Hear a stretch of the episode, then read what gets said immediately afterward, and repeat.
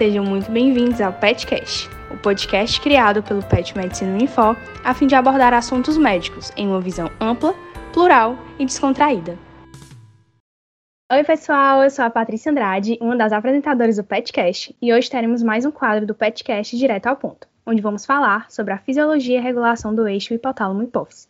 Para isso, teremos uma convidada muito especial, doutora Rafaela Correia, que é professora adjunta do curso de Medicina da Unifor, tutora do Programa de Educação Tutorial e possui doutorado pela Universidade de São Paulo. Seja muito bem-vinda, professora. É uma honra ter a senhora participando desse projeto com a gente.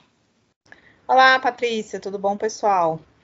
Certo, doutora. Para começar, nossa primeira pergunta é: quais as principais alterações clínicas do eixo hipotálamo-hipófise? Então, como discutimos na aula do S4, as alterações clínicas do eixo hipotálamo-hipofisário, na grande maioria das vezes, vai seguir o mesmo o mesmo mote do que acontece nas outras glândulas. Ou você vai ter uma situação de hiperfunção da glândula, né? Geralmente os tumores produtores de hormônios exacerbando essa situação, ou uma situação de não funcionamento da glândula hipofisária. Né? A gente sabe que a glândula hipofisária é a glândula mestra que vai controlar o funcionamento de todas as outras glândulas, certo? Então, quando ela está alterada, a gente chama de uma alteração do tipo secundária. Lembrando que a alteração primária é quando o defeito acontece na glândula, por exemplo, da tireoide, né? Um tiroidite, Hashimoto, acometimento da glândula. E quando esse acometimento é por falta de estimulação da hipófise, reconhecendo a glândula hipofisária como a glândula que controla as demais, a gente chama de uma alteração secundária. Tá? Então, falando das alterações que tem a ver com a hiperfunção da glândula, que tem a ver com a, um aumento de produção, a gente lembra que na hipófise anterior, que é a nossa estrutura glandular, você tem a produção de seis hormônios hipofisários principais, que são LH e FSH, as gonadotrofinas, o GH, que é a somatotrofina, prolactina produzidas no lactotrófos, o TSH produzido nos tireotróficos e o ACTH produzido nos corticotróficos. Então, a gente pode ter tumores em cada um desses setores específicos de produção hormonal da hipófise, gerando os seus respectivos tumores. Os tumores mais frequentes são os tumores relacionados ao setor dos somatotróficos, prolactinoma, produtor de prolactina, é um dos mais importantes. Muito frequente, ele vai se apresentar como um aumento na produção láctea, levando a galactorreia, que é a drenagem de secreção láctea através dos mamilos. Papel fundamental da prolactina, que é a produção do leite, certo? Isso acontece tanto em mulheres quanto em homens, sendo mais comum em mulheres. Diversas outras substâncias podem estar relacionadas ao aumento da prolactina, né? algumas medicações, algumas situações fisiológicas, por exemplo, a amamentação. Mas o prolactinoma, o sintoma principal vai ser a galactorreia, diminuição da libido e a infertilidade para homens e para mulheres. Um outro tumor bastante frequente é a acromegalia, que é um tumor produtor de GH. Esse tumor vai cursar com os efeitos da exacerbação da ação do GH, que são hipertensão, diabetes tipo 2, alterações corporais, né? As alterações faciais, que, a saber, que é o aumento das extremidades, aumento dos pés e das mãos, macroglossia, aumento da língua, macrognática, aumento do queixo, uh, e as alterações faciais que são bem características. Somado a isso, insuficiência cardíaca, ocasionado pelo aumento do coração, também secundária hipertensão e diabetes, hepatomegalia, certo? Que a gente chama. Os dentes ficam afastados, os dedos em salsicha, dificuldade de usar anéis. Tá? Então, acromegalia, aumento da produção de GH, que acontece em adultos. Quando isso acontece em crianças, você vai ter o gigantismo, porque a idade óssea vai estar aberta e permite um crescimento estatural dessa criança. Esse é um dos tumores bem frequentes. E um outro tumor muito frequente da alteração do eixo hipotálamo hipofisário, a doença de Cushing, descrita pelo neurocirurgião Harvey-Cushing, tá? A doença de Cushing também o que a gente chama de diagnóstico de corredor. Você vai olhar um paciente e você já consegue identificar rapidamente o que é a doença de Cushing. Então, são aqueles pacientes obesos, com obesidade centrípeta, né? Com a barriguinha característica do Cushing. a gente vai identificar as estrias violáceas, que são estrias bem escurecidas, também na região do abdômen. Uh, e as extremidades, você vai identificar o catabolismo proteico. Então, é, barriga, é a obesidade centrípeta, é uma barriga proeminente com os membros fininhos, né? Fazendo o diagnóstico diferencial dos gordinhos. Os gordinhos são todos gordinhos: barriga gordinha, perna gordinha, braço gordinho, certo? Além disso, síndrome de Cushing vai ter associação de hipertensão, diabetes tipo 2 e as alterações relacionadas ao aumento da produção dos glicocorticoides. Então, faces de lua cheia, preenchimento da fossa supraclavicular com gordura, giba de búfalo, fragilidade capilar, presença de equimoses e essas alterações corporais que eu já mencionei. Né? Então, são os tumores mais frequentes: prolactinoma, o acromegalia e a doença de Cushing. Tá? Os tumores produtores de TSH são extremamente raros, assim como os gonad tropinomas, que são os tumores produtores de LH ou de FSH, não são comuns, certo? Então, hiperfunção do eixo hipofisário, aumento da produção dos hormônios. No contraponto a isso, é uma diminuição da função hipofisária, que pode ser uma diminuição de um setor isolado ou de mais de um setor. Né? Então, se todos os setores estão diminuídos, é o pan-hipopituitarismo. Isso pode acontecer de maneira espontânea, pode ser secundária a um trauma, principalmente quando você tem lesão de haste hipofisária, pode estar relacionado a uma radioterapia, pode estar relacionado à infiltração dessa, dessa hipófise, certo? Ou você pode ter alterações localizadas de um hormônio ou dois hormônios, né? as alterações secundárias, deficiências hipofisárias tá? Isso pode acontecer na infância, quando esse panhipopituitarismo é congênito, ou pode acontecer nessas situações que eu especifiquei, quando o paciente adquire isso no decorrer da sua, da sua vida como adulto. Certo? Entendi, professora.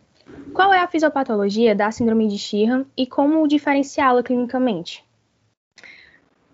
Bacana, Patrícia, seu questionamento, né? Eu esqueci de mencionar a síndrome de Sheehan. Então, a síndrome de Sheehan é um panhipopituitarismo, é um desligamento de função dessa hipófise secundária a uma necrose hipofisária após um trabalho de parto mal assistido.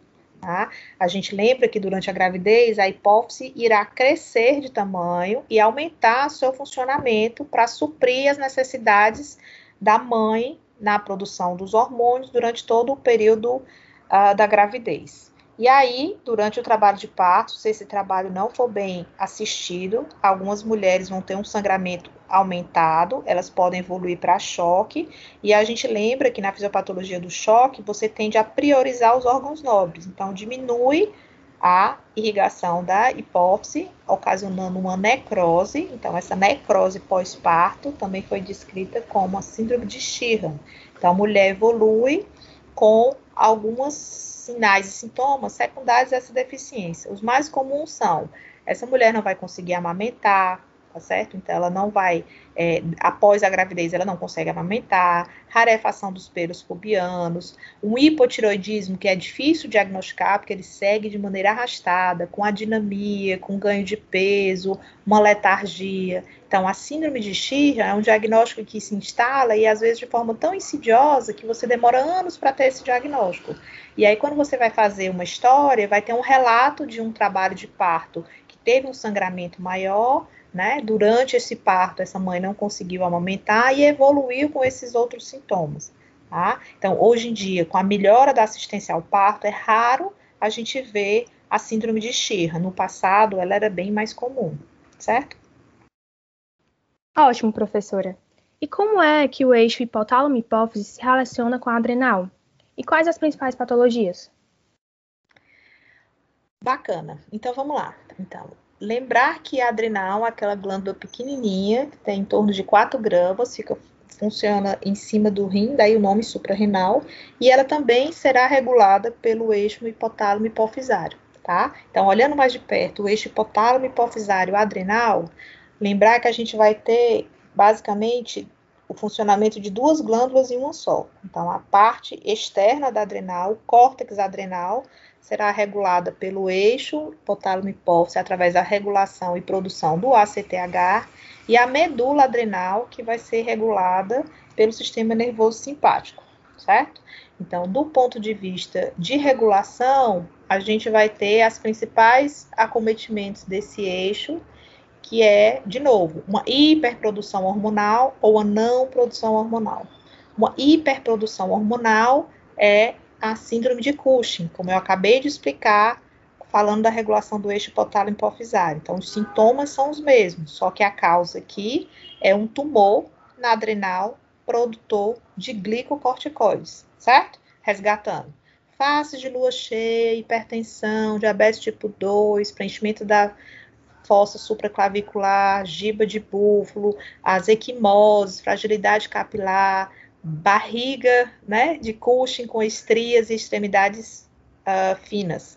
Tá? Então, a, o diagnóstico, o, a, o diagnóstico de corredor da síndrome de Cushing e da doença de Cushing é a mesma. O que altera é que um é um tumor produto, produzido na hipófise, que é a doença de Cushing, e o outro um tumor na adrenal, que é a síndrome de Cushing certo? Essa mesma síndrome de Cushing, ela pode ser vista também com o uso dos glicocorticoides exógenos, certo? Os pacientes que precisam usar glicocorticoides em altas doses, pacientes que têm artrite reumatoide, que têm lúpus, certo? As glomerulonefrites, com o uso crônico dos glicocorticoides, eles acabam desenvolvendo os mesmos sintomas. É, um, é uma síndrome de Cushing medicamentosa, tá?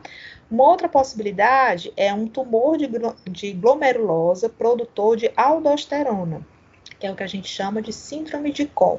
A síndrome de Cohn vai cursar com hipertensão e é uma hipertensão que é diferente, é uma hipertensão que aparece em jovens e que está associada com hipocalemia. Tá? Hipertensão com hipocalemia, síndrome de Cohn, hiperaldosteronismo, até que se prove o contrário certo? É uma hipertensão insidiosa, um diagnóstico difícil, às vezes você demora 6 a 7 anos para fazer esse diagnóstico, porque você trata como sendo hipertensão. No entanto, é aquele paciente que você está tratando, ele segue as orientações direitinho, no entanto, não baixam os níveis pressóricos. Quando você vai fazer uma investigação mais a fundo, você descobre um tumor adrenal produtor de aldosterona, tá? Bom, a, o contraponto disso é a não funcionamento da adrenal, que caracteristicamente é descrito pelo Thomas Addison como a doença de Addison. A doença de Addison é a destruição da adrenal. Essa destruição de origem autoimune. O organismo passa a não reconhecer a adrenal, produzindo anticorpos que vão destruir essa adrenal. E os sintomas é o contrário do que a gente viu na síndrome de Cushing. Então, o paciente vai ter uma hipotensão associado com diminuição dos níveis de sódio sérico, hiponatremia e, por tabela, um aumento da um aumento nos índices de potássio, hipercalemia. Tá? Esses pacientes, né, a gente lembra que a adrenal é uma glândula primordial para o funcionamento do organismo. Ninguém vive sem adrenal mais do que duas a três semanas. Então, os pacientes tendem a morrer por um choque né? Choque adrenal, choque de doença de Addison. Então, os pacientes precisam ser tratados com reposição volêmica e reposição de glicocorticoides de maneira imediata, certo? E outras doenças, por exemplo, no passado era comum a gente ver uma tuberculose atacando essa adrenal. Nos pacientes que têm HIV também tem insuficiência adrenal. E uma coisa que eu esqueci de mencionar é que na doença de Addison, um achado marcante a hiperpigmentação de mucosas e da pele, ocasionado pelo aumento do ACTH. Né? Então, a insuficiência adrenal primária, que você tem destruição dessa glândula, os níveis de cortisol tão baixos, por acionamento do feedback negativo, você vai fazer com que a hipófise aumente os níveis de ACTH. Ao aumentar o ACTH, você aumenta juntamente com a produção do alfa-MSH, que é o hormônio responsável pela pigmentação. Então, é uma forma de você identificar a insuficiência adrenal primária, certo? tá? Então, a grande maioria das vezes ela é autoimune, podendo ser por tuberculose, por HIV, por blastomicose, por irradiação da adrenal, por trauma e nas infecções, por exemplo, com a meningococcemia, né, que tem a destruição das adrenais de causa infecciosa. Show, doutora Rafaela. Estamos chegando ao final do nosso podcast. Você tem algum recado final para os nossos ouvintes? Bacana a gente discutir o funcionamento da, das disfunções uh, endocrinológicas, né? A gente sempre tem que pensar, quando a gente for raciocinar do ponto de vista de eixo, onde é o acometimento da lesão e qual a glândula que está sendo lesada, né? Porque aí você consegue pensar do ponto de vista de sinais e sintomas acometidos. Tá? É difícil o endocrinologista discutir qualquer coisa se ele não for mencionar o eixo, hipotálamo, hipófise e a glândula alfa. Então, onde que está acontecendo o problema, se é na hipófise ou se é um acometimento primário da glândula, e como que acontecem essas regulações. A partir daí, dos sinais e sintomas, a gente consegue esclarecer o diagnóstico e propor o tratamento e a reposição hormonal adequada para aquele caso, ou às vezes, no caso dos tumores, o tratamento cirúrgico a ser desenvolvido. Muito obrigada, professora. Foi um prazer enorme recebê-la. Obrigado, pessoal. Até o próximo. É isso, pessoal. Chegamos ao fim de mais um PetCast. Não esqueçam de nos seguir nas redes sociais. O Instagram é petmeduniform. Até a próxima.